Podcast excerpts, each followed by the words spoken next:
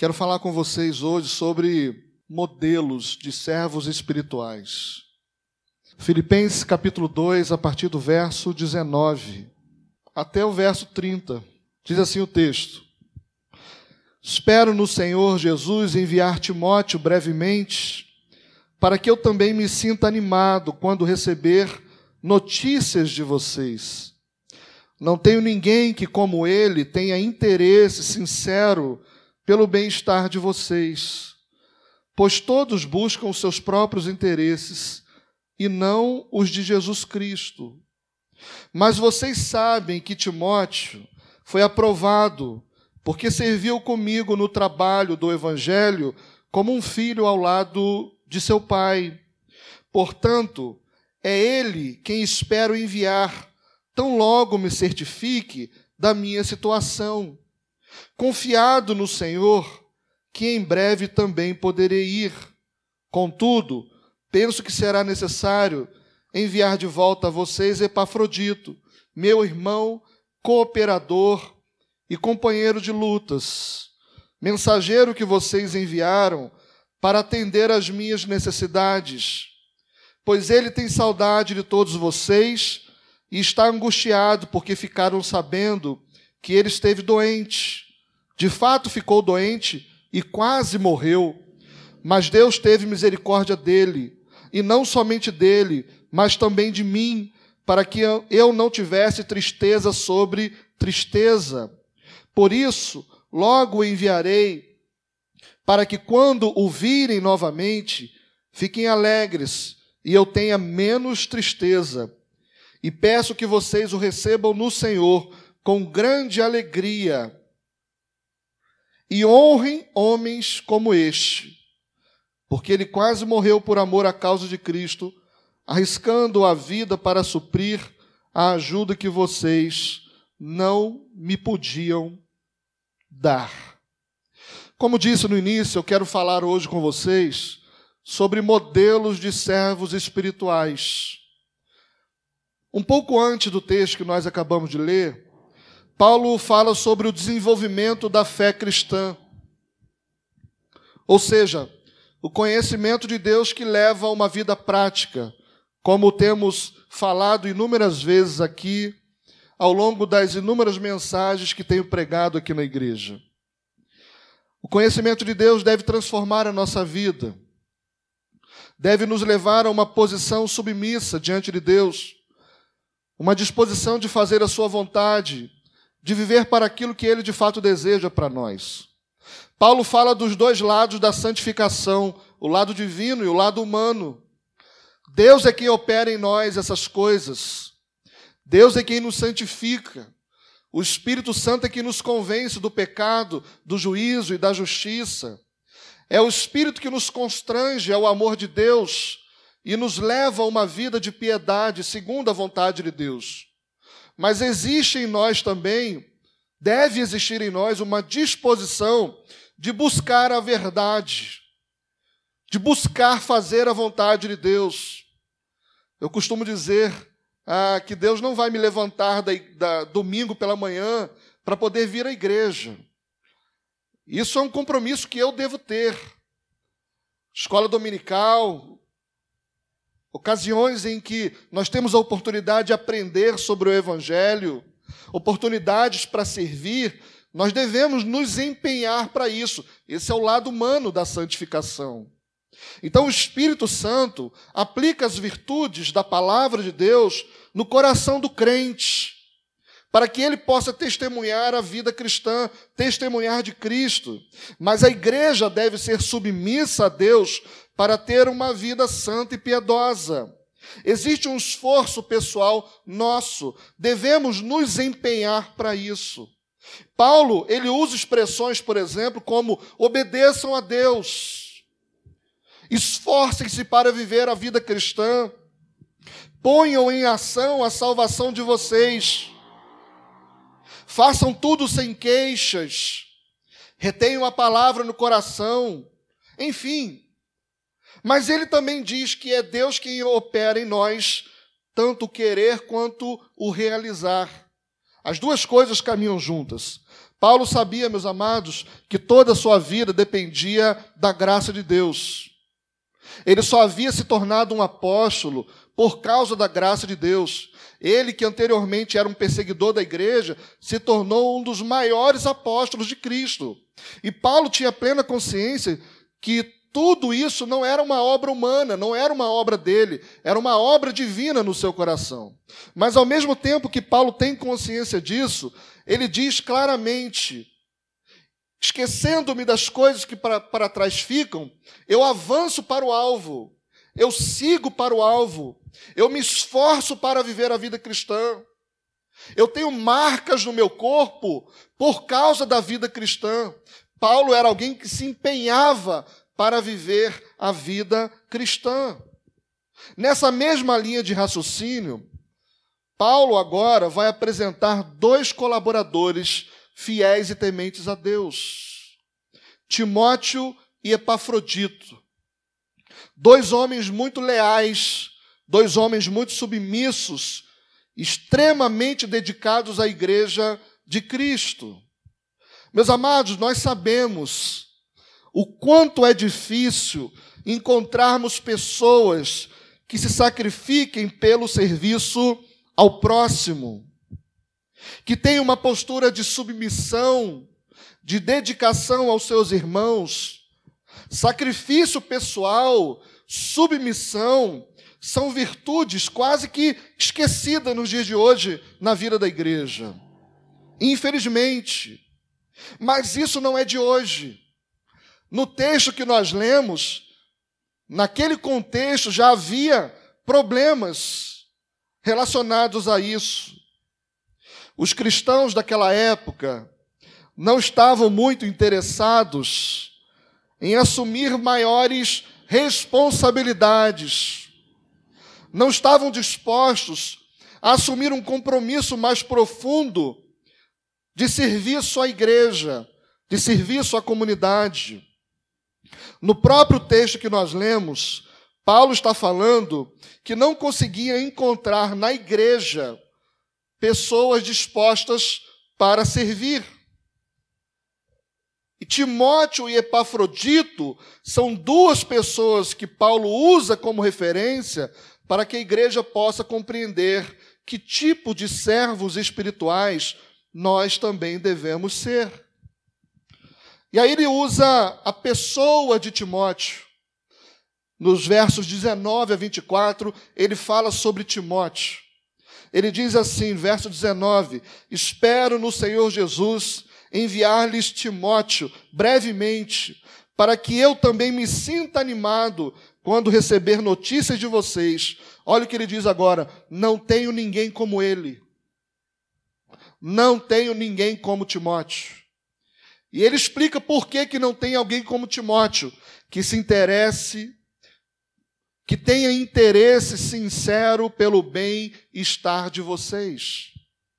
Olha que qualidade especial Timóteo tinha.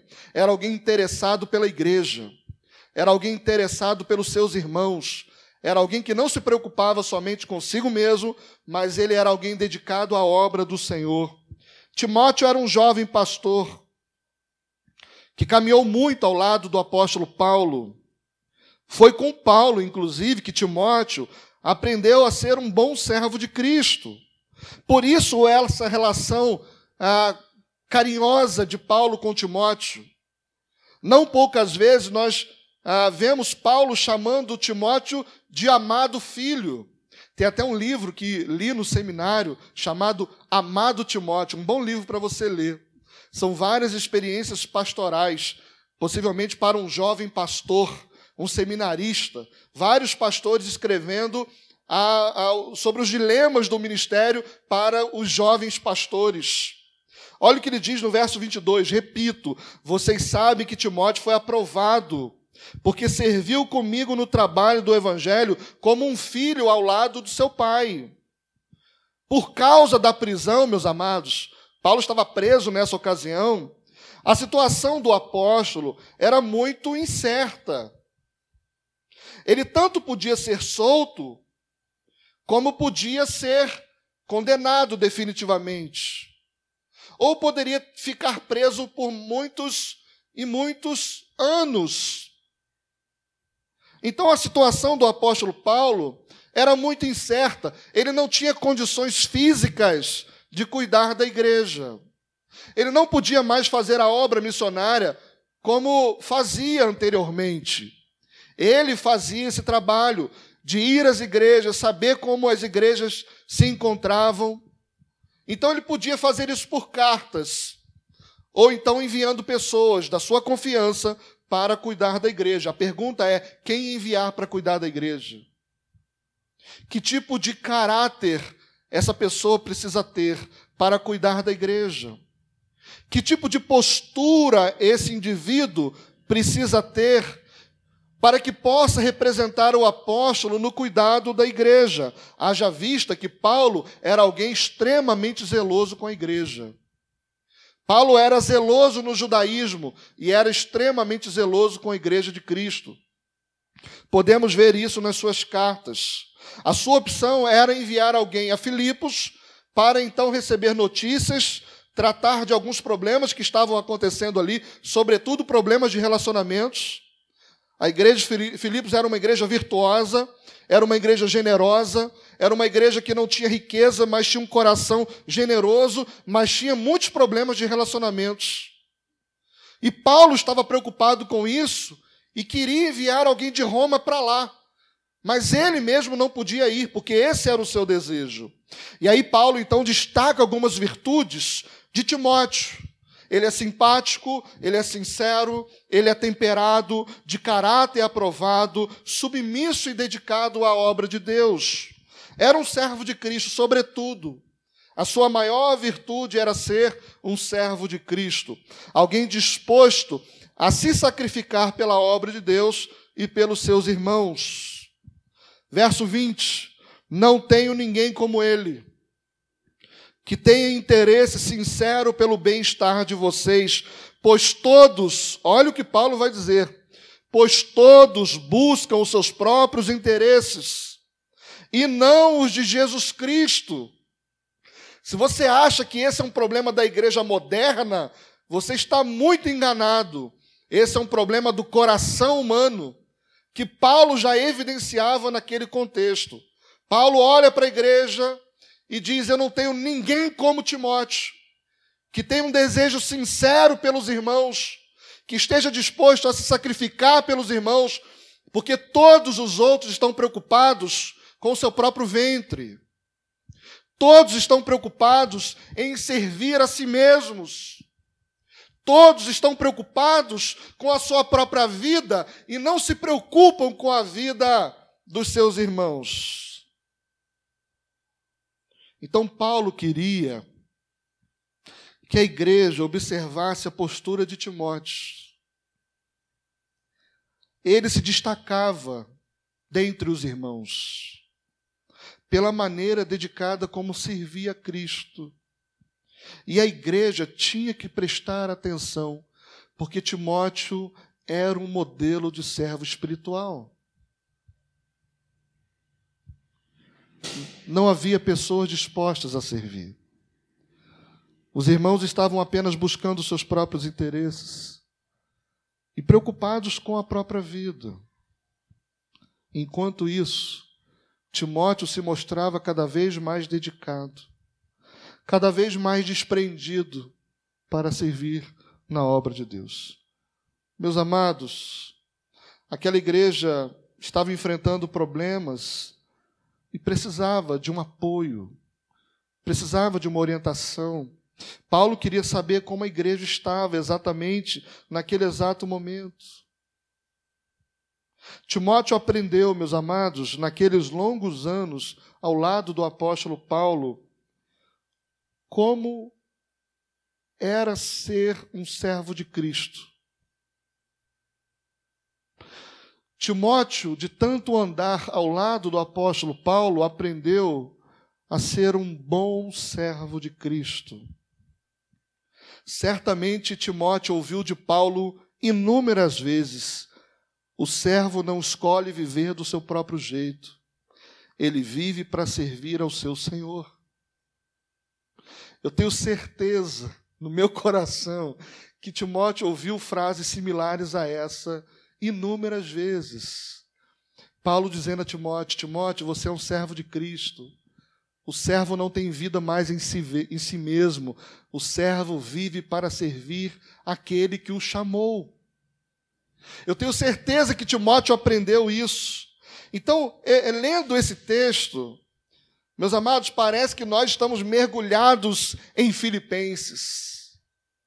Porque as verdades contidas nesse texto extrapolam o limite do tempo, chegam até nós de maneira muito concreta, muito real. Timóteo entendeu o que milhares de cristãos não conseguem entender, ou pelo menos se recusam a entender.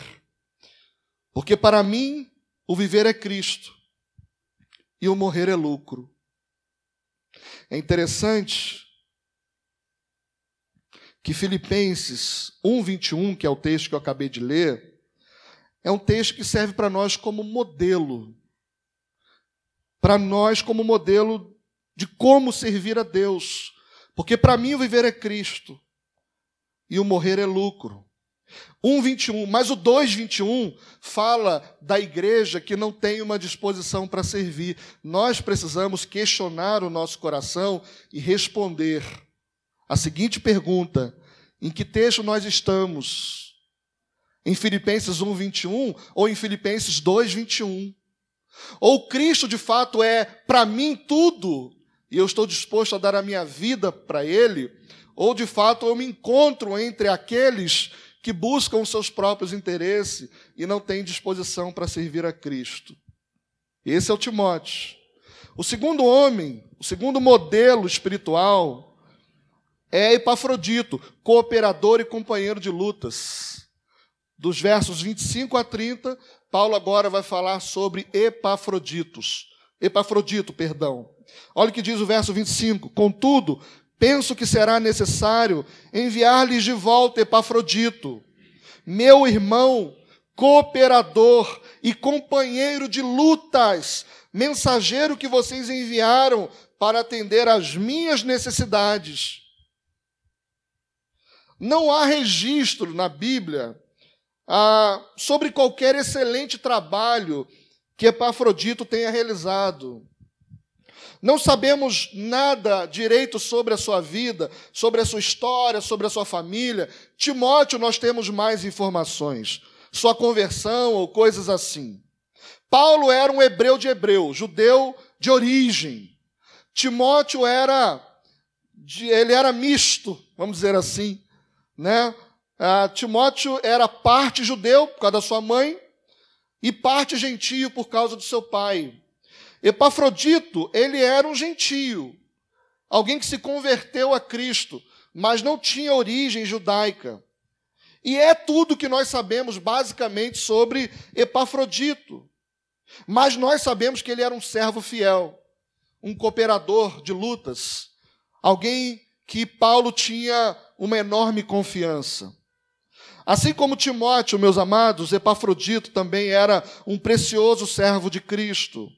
Era um homem confiável, disposto a servir a igreja de Cristo. Foi ele a pessoa responsável, nesse contexto, por levar a oferta missionária a Paulo, que se encontrava preso.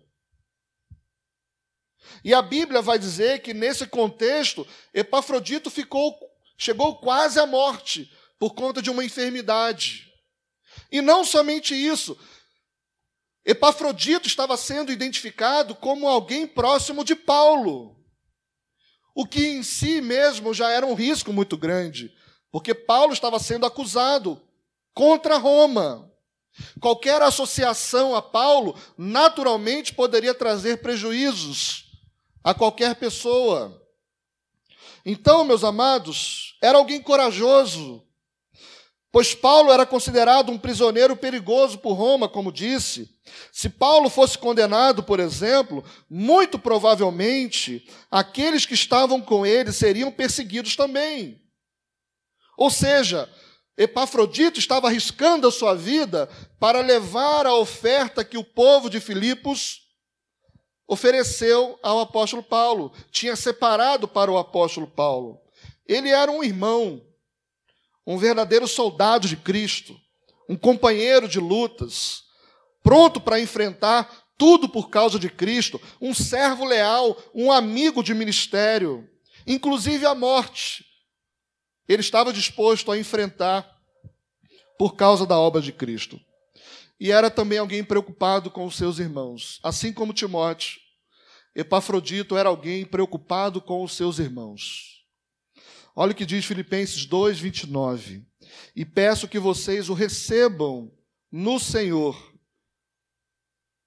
Com grande alegria e honrem, olha que Paulo está dizendo à igreja, honrem homens como este, porque ele quase morreu por amor à causa de Cristo, arriscando a vida para suprir a ajuda que vocês não me podiam dar. Epafrodito ficou gravemente doente, como nós lemos, quase morreu, e isso causou uma tristeza muito grande no coração de Paulo e também no coração dos irmãos, porque perder um servo fiel é algo ruim demais para a igreja perder modelos de fé como esse homem, esses homens, é algo muito ruim. Mas Deus não permitiu que a tristeza de Paulo fosse ainda maior. Já estava preso, sem poder viver no ministério, pregando a palavra, pelo menos não presencialmente. Então Deus não permitiu que a tristeza de Paulo fosse ainda maior com a perda de um companheiro tão nobre de luta como Epafrodito. Verso 26 diz assim: Pois ele tem saudade de todos vocês. Olha que coração de Epafrodito. Coração tinha saudade, o Epafrodito tinha saudade dos seus irmãos. Olha o que diz o texto: Pois ele tem saudade de todos vocês e está angustiado porque ficaram sabendo que ele esteve doente. De fato ficou doente e quase morreu, mas Deus teve misericórdia dele, e não somente dele, mas também de mim, para que eu não tivesse tristeza sobre tristeza. Meus amados, eu penso que esse texto nos ensina muitas coisas. Poderíamos ficar aqui por longas horas tentando identificar lições importantes desse texto e eu quero, ah, nesses próximos momentos, compartilhar algumas lições importantes para nós, além daquelas que já foram mencionadas ao longo da exposição do texto. Primeira coisa, eu penso que esse texto nos ensina que pessoas simples podem ser grandemente usadas por Deus se se colocarem à disposição do Senhor. Talvez o pensamento daquelas pessoas era o seguinte: Jesus e Paulo são exemplo impossíveis de seguir. Afinal, Jesus é o Filho de Deus. E Paulo foi alguém pensado pelo próprio Deus para o ministério. Teve uma experiência única, singular de conversão. Jesus apareceu para o apóstolo Paulo e o comissionou para a obra do ministério. Talvez as pessoas pudessem pensar: para servir, nós temos que ter um nível altíssimo, ou uma experiência extraordinária. Então, Paulo pega homens da comunidade fiéis e diz: olhem para homens como este, estes. Olhem para Timóteo uma vida comum, uma vida simples, mas um homem extremamente dedicado a Deus. Vocês também podem ser homens e mulheres dedicados a Deus. Por isso, Paulo usa o exemplo de dois santos comuns como referência. Homens simples do povo, mas que eram grandes na sua maneira de servir. Pessoas muito comuns podem ser tremendamente usadas por Deus e servir em sua obra. Os grandes homens, meus amados, que foram usados por Deus, não tinham nada de especial. Aliás, Deus não chama pessoas especiais. Algumas pessoas acham que para servir a Deus, elas precisam ser pastores ou missionários. E acham que pessoas assim são dotadas de algo muito especial. E aí Deus olhou para isso que elas têm de especial e chamou para a obra do ministério. Meus amados, isso não é verdade. É claro que é uma honra servir a Deus no ministério pastoral. É claro que é uma honra servir a Deus pregando o Evangelho às nações, sendo um missionário. Mas é também uma honra servir a Deus em qualquer lugar. É uma honra servir a Deus limpando o banheiro da igreja. Porque Deus não nos mede com essa categoria que nós nos medimos. Deus nos mede, meus amados, pela disposição do coração em servi-lo em fazer a sua obra, em servir aos nossos irmãos, em se dispor a fazer a obra de Deus. Os grandes homens que foram usados por Deus não tinham nada de especial, repito. Você pode ser um Timóteo, você pode ser um Epafrodito, e eu acredito que Deus espera isso de nós. Eu acredito que Deus espera isso de nós. Deus não está em busca de performance ou de pessoas superdotadas de capacidades. Deus está em busca de pessoas fiéis e submissas, pessoas simples do povo, pessoas do meio da congregação, mas que dizem para Deus: Senhor, conte comigo, ajuda-me a servi-lo, ajuda-me a servir os meus irmãos com dedicação, com zelo, assim como Timóteo, assim como Epafrodito. Algumas pessoas, por exemplo, vão numa linha totalmente errada, porque colocam ah, como a, a capacidade humana para o ministério. Meus amados, pastor nenhum tem algo de especial para cuidar do rebanho de Cristo. Nós somos imperfeitos, somos falhos, quando Deus nos chama para o ministério, enfrentamos conflitos terríveis. Meus primeiros momentos de seminário foram terríveis nesse sentido, porque eu sentia um ardor no meu coração muito grande pelo ministério, mas ao mesmo tempo não percebia capacidade alguma para servir no ministério. E eu falava para Deus: o Senhor deve estar enganado. Alguma coisa está errada nessa história, porque eu não tenho a menor aptidão para o ministério. Mas eu me lembro que depois de algum tempo lutando com isso, cerca de dois anos lutando com isso, saía da igreja confrontado no meu coração e as mensagens eram diretas para o meu coração, chamando para o ministério, chamando para o serviço. E quando eu ouvia aquilo, aquilo feria minha alma. Até que um belo dia, numa oração, Mila e eu estávamos juntos, e eu então fiz uma oração de entrega. Falei, Senhor, que seja feita como a tua vontade, que seja feita a tua vontade na minha vida. Eu estou cansado de lutar por isso. Não me acho digno, não tenho dignidade, não me acho competente para isso, mas se o Senhor está me chamando, eu confio naquilo que o Senhor de fato deseja realizar através da minha vida para cuidar dos meus irmãos.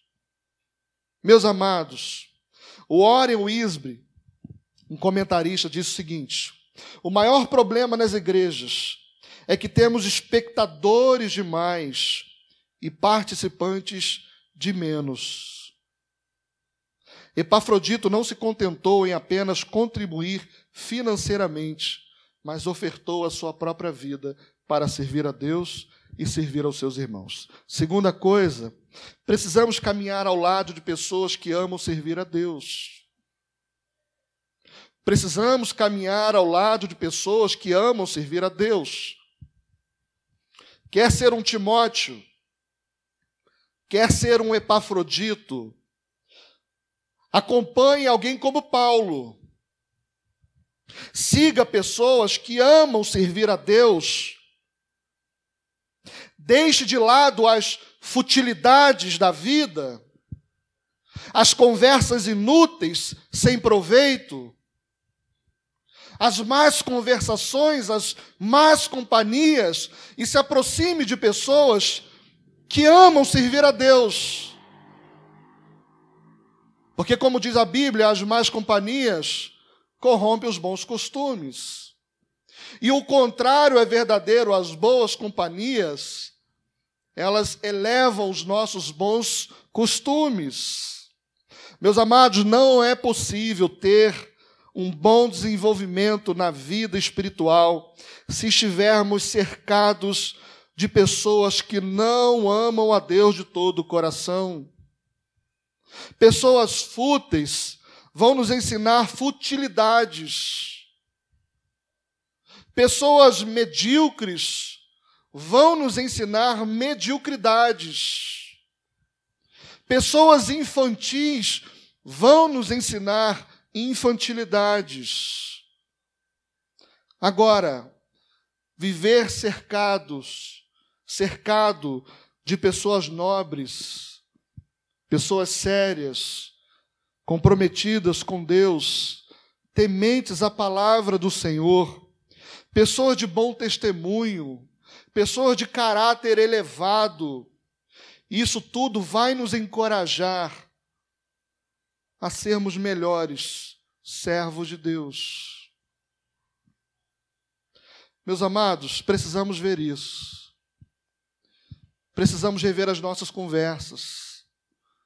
Precisamos rever as nossas companhias. Precisamos ver as pessoas que influenciam as nossas vidas. Precisamos pensar nessas coisas. Porque isso tem uma implicação direta na pessoa em que eu me torno isso é extremamente importante. Paulo envia Timóteo porque sabe que ele é alguém que vai cuidar da igreja como se ele mesmo estivesse presente. Como se ele mesmo pudesse estar ali cuidando da igreja. Isso é um relacionamento discipulador. É vida na vida. É gente ensinando gente. É Paulo colocando todas as suas experiências ministeriais, e não somente isso, mas ensinando o dia a dia como ser um bom modelo de fé. Meus amados, é impossível, assim, é impossível não absorver coisas boas quando convivemos perto de pessoas boas. Só se a gente for muito ruim de coração mesmo.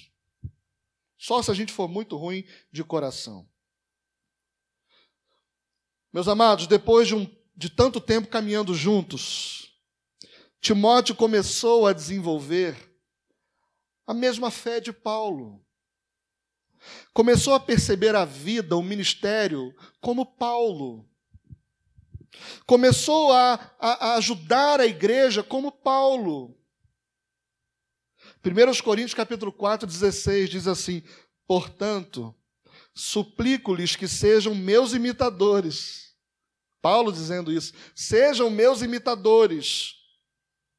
Por esta razão, estou enviando Timóteo, meu filho amado e fiel no Senhor, o qual lhes trará a lembrança a minha maneira de viver em Cristo.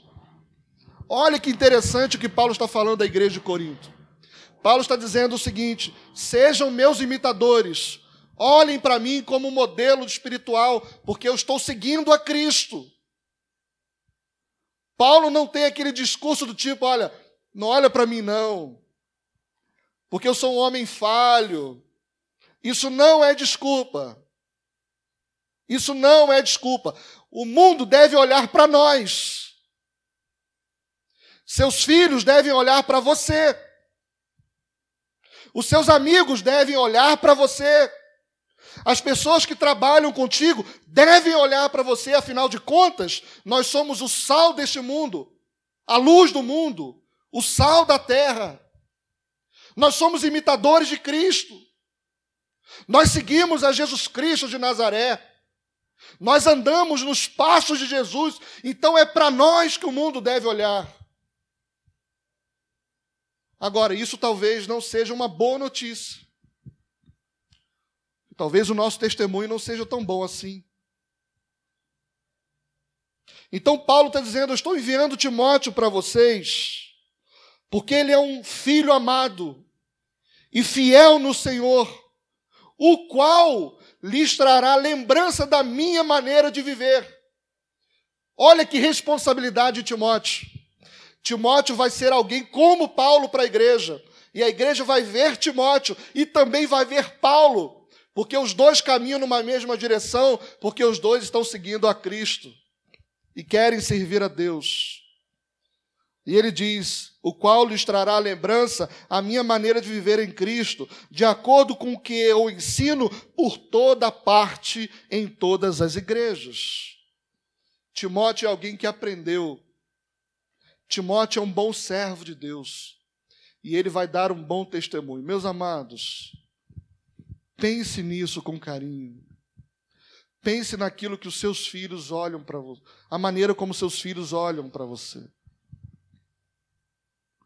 Pense bem na maneira como as pessoas olham para você. Você deve ser um imitador de Cristo e não deve ter medo de dizer: olhem para mim. Não porque você é alguém perfeito, não é isso, mas é porque você está na direção certa, está buscando a Deus da maneira certa. Por fim, esse texto nos ensina que a igreja precisa aprender a honrar pessoas que se dedicam na obra de Deus. A igreja precisa aprender a honrar homens como Timóteo e Epafrodito. É o que Paulo vai dizer agora. E peço a vocês que o recebam no Senhor com grande alegria e honrem a homens como este. Honrem a homens como este.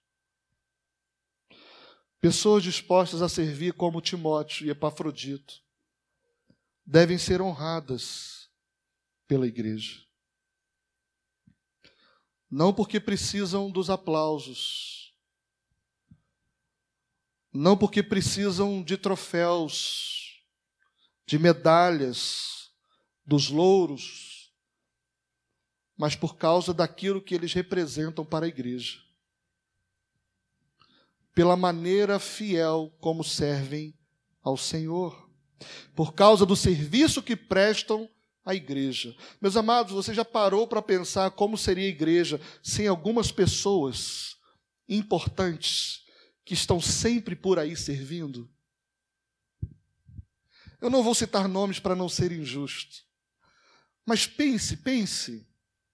Pense na vida da sua igreja local. Sem aquelas pessoas assim que estão sempre pelos cantos servindo de alguma forma.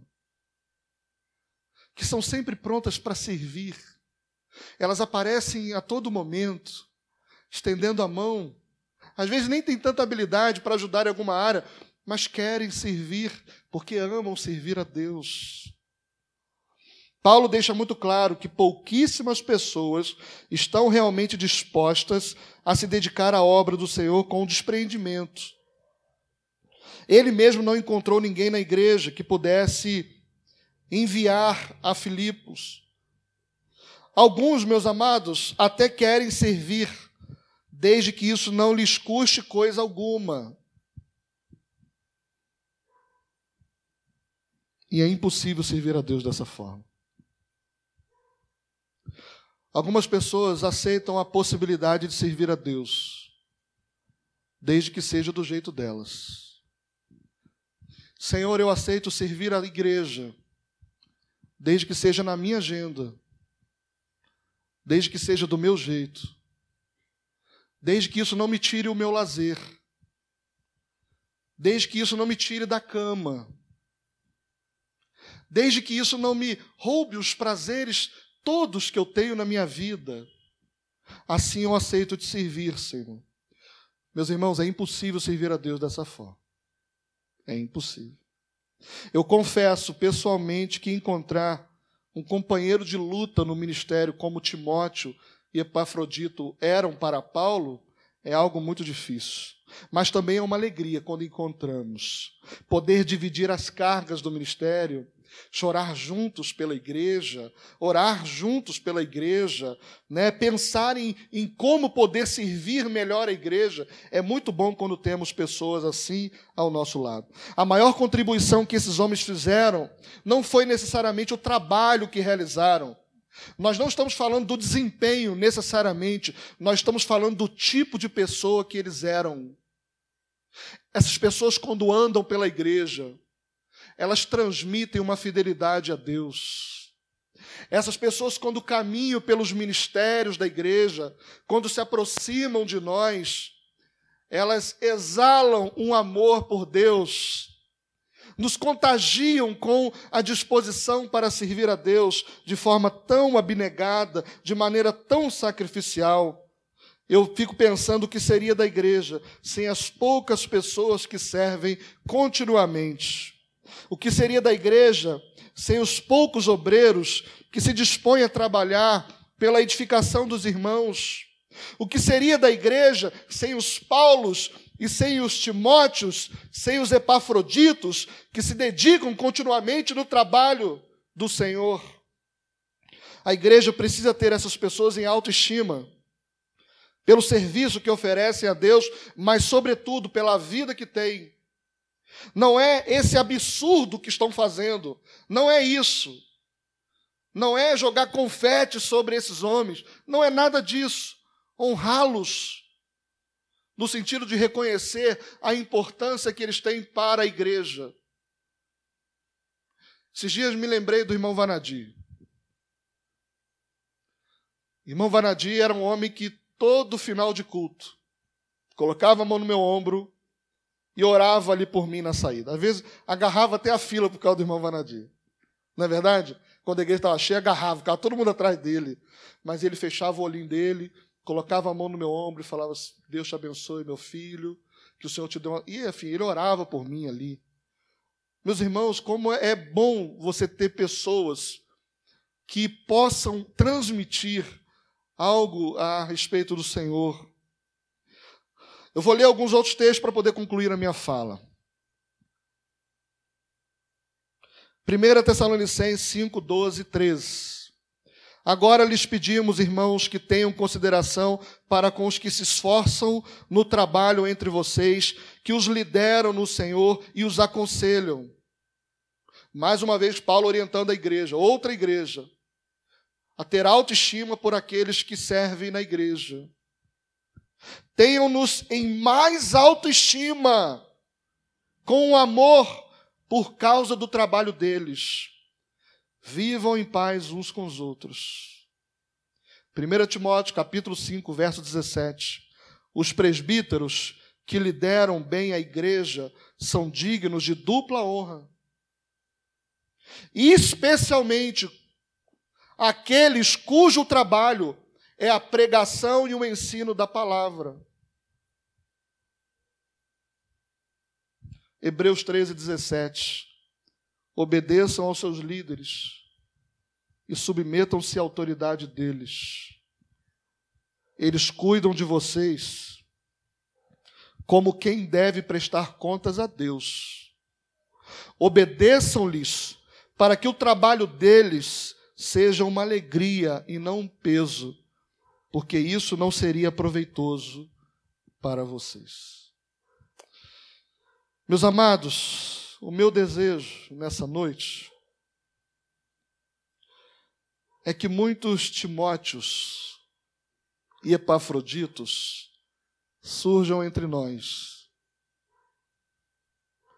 O meu desejo sincero é que você seja um Timóteo, que você seja um Epafrodito que você seja um daqueles servos de Deus que quando a gente olha, a gente tem até vontade de ser. Sabe? Eu me lembro quando eu, eu fui para a igreja, com 21 anos de idade, eu olhava para uma juventude que eu não. Eu nunca tinha visto aquilo. Porque até então minha vida era, era uma vida meio doida. Comecei a beber muito cedo, a ter. a viver essas coisas todas muito cedo. E aí, quando eu cheguei na igreja, algo me impactou o coração. Quando eu vi uma juventude que estava preocupada com outras coisas. E eu percebi o quanto que a minha vida era fútil. Eu via pessoas servindo a Deus, jovens, adolescentes, servindo a Deus. Na igreja onde eu vinha, a gente se reunia para orar. A gente marcava numa sexta-feira, vamos nos reunir para a gente fazer um momento de culto nosso. E a gente ia lá para a sala da igreja, lá no alto da igreja, no prédio da igreja, e a gente se reunia ali, a gente cantava, ali a gente orava, ali a gente meditava na palavra do Senhor, ia embora para casa contando as coisas do Senhor e compartilhando as nossas experiências. Meus amados, como isso tudo foi importante para mim. Saí, por exemplo, meia-noite de uma reunião de jovens, onde nós conversávamos sobre a palavra de Deus. E ali nós trabalhávamos as nossas aflições da juventude e compartilhávamos como podíamos servir a Deus melhor. Meus amados, como aquilo ficou no meu coração até hoje. O meu desejo é que você seja um Timóteo para alguém, é que você seja um Epafrodito para alguém, que você seja um modelo de servo espiritual na sua casa, como um bom marido, como uma boa esposa, como um bom filho, como um bom pai, como uma boa mãe que possa instruir os seus filhos no caminho do Senhor, pregando a palavra, ensinando a palavra, mas, sobretudo, pelo exemplo, pela vida que leva, pelo testemunho de fé. Que possamos ver pessoas desenvolvendo um tipo de amor submisso a Deus, que seja perceptível por todos nós. Que Deus nos ajude para que muitos Timóteos e muitos Epafroditos surjam entre nós. Amém? Vamos orar? Senhor nosso Deus, te damos graças mais uma vez pela tua palavra e pedimos a Deus que sejamos trabalhados pelo teu Espírito Santo, a fim, ó Deus, de que tenhamos uma vida espiritual segundo a tua vontade. Que possamos ser imitados por outros, mas que também tenhamos pessoas em quem nós podemos imitar, porque isso faz com que a igreja seja um ambiente de discipulado. Quando temos vida na vida e aprendemos com a vida do outro, quando olhamos para modelos de servos espirituais como Timóteo, Paulo, Epafrodito, isso deve nos encorajar a ter uma vida segundo a tua vontade, uma vida de amor pelos nossos irmãos, uma vida sacrificial, um tipo de amor que é completamente diferente de, de outro, de qualquer outro amor que nós experimentamos na, na realidade humana. Um amor como o de Cristo, que deu a sua vida por pecadores, não visando seus próprios interesses, apenas para poder abençoar aquele que era objeto do seu serviço. Que o Senhor nos ajude, ó Deus, que tenhamos maturidade para isso.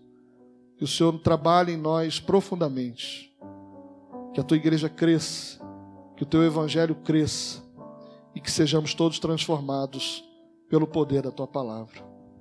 E agora que o amor de Deus, o Pai, a graça salvadora de Cristo Jesus e as doces e eternas consolações do teu Santo Espírito sejam com todo o teu povo, desde agora e para todos sempre. Amém. Que Deus te abençoe, que você tenha uma boa semana, em nome de Jesus. Vou em paz.